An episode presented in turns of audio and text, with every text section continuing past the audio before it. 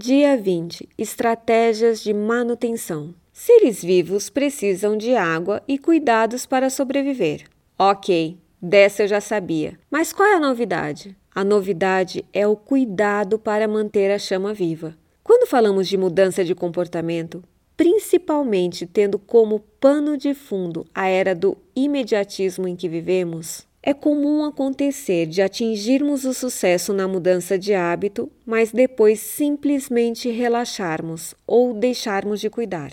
Você provavelmente já ouviu dizer que a jornada da mudança é para a vida toda.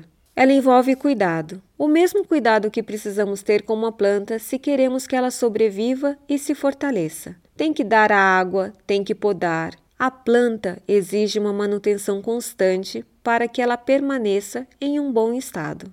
Para sustentar uma mudança de comportamento, é preciso cuidado e manutenção. Sabe o que acontece? Muitas vezes atingimos o sucesso muito rápido na mudança de um hábito, só que não cuidamos para manter o sucesso alcançado. Não criamos, não desenvolvemos estratégias para manter o hábito no sucesso atingido. Nos descuidamos um pouco e aí, quando menos esperamos, já retornamos ao hábito antigo.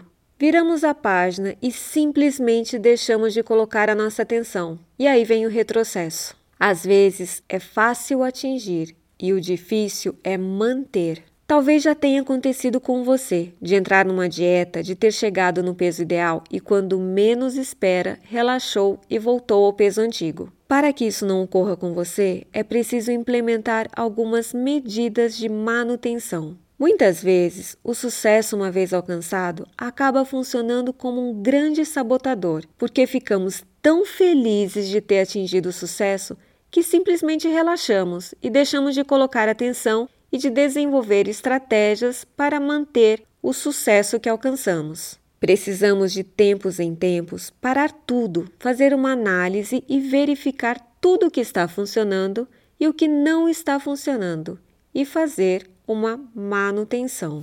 Muitas dessas estratégias são as mesmas utilizadas no processo de formação do hábito você precisa avaliar o que seria necessário para lhe manter na trilha da mudança e, assim, traçar certas estratégias. Você pode, inclusive, utilizar o sistema Forbe Better Digital para diariamente fazer uma avaliação e ver se está conseguindo manter a mudança de hábito ou se precisa estabelecer alguma estratégia para ajudá-lo.